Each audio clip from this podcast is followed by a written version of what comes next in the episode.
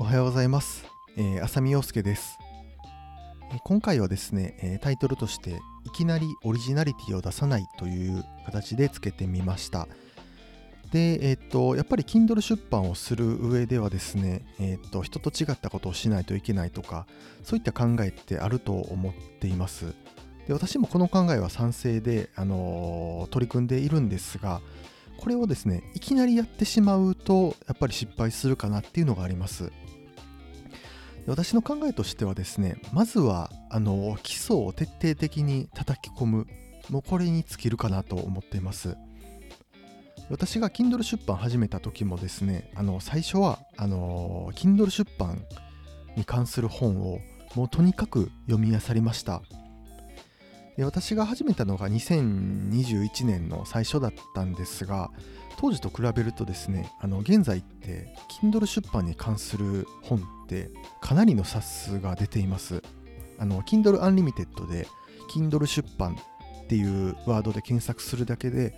どうやったら Kindle 本出せるかっていうような、えー、個人の書籍が大量に見つかります。でもうそれを片っ端からもう全部読んでほしいと思っています。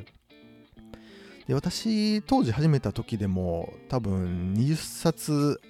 も多分なかったんじゃないかなと思いますけど Kindle 出版で検索して出てきた本はもうほぼ全て読みました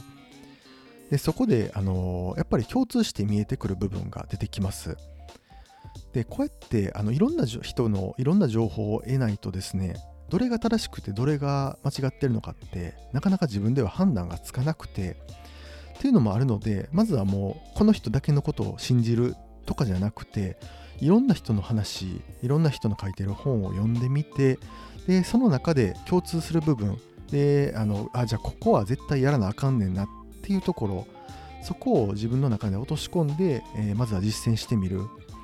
でそういった基礎ができてからあの自分なりのオリジナリティを出していくっていうのがあのスムーズな流れなのかなと思っています。で私もあの今になってはですねもうなるべく人がやってないことをやろうとどんどん探し続けていってるんですがやっぱりスタートした時っていうのはもう全くオリジナリティを出していないです。本当にもう基礎しか守っていなくてもうひたすらあの人の真似をしていました。あのこういった文あの Kindle 本の構成やと分かりやすいなとか、えー、こういった書き方だと読んでる方はスッと頭に入ってくるなとかそういいと思ったことをもうひたすら真似してで自分のコンテンツを作っていくっていうことをしていました。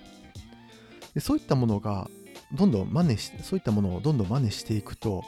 気づいたら自分の中に自然落とし込めてるというか自然と自分の力になっているような気はします。